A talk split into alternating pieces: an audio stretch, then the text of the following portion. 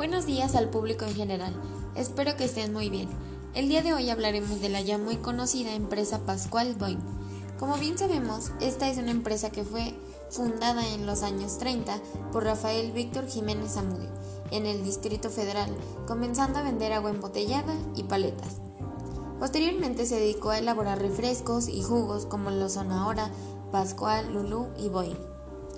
Como algunos podrán recordar que en marzo de 1982 el gobierno decretó un aumento de los salarios que iban desde el 10, 20 y 30%, orden que el dueño de la empresa Pascual no acató y los empleados hicieron una huelga, la cual no terminó muy bien, pues el dueño, en lugar de buscar el diálogo, quiso contrarrestar la huelga con violencia, dejando así a dos muertos y varios heridos.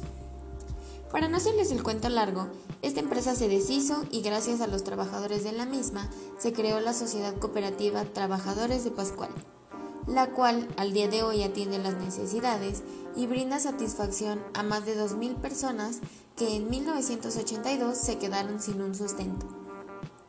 Actualmente, Pascual es una empresa sociocooperativista que contribuye a la economía de más de 4.000 familias de manera directa y de 20.000 familias de forma indirecta, nacional e internacionalmente.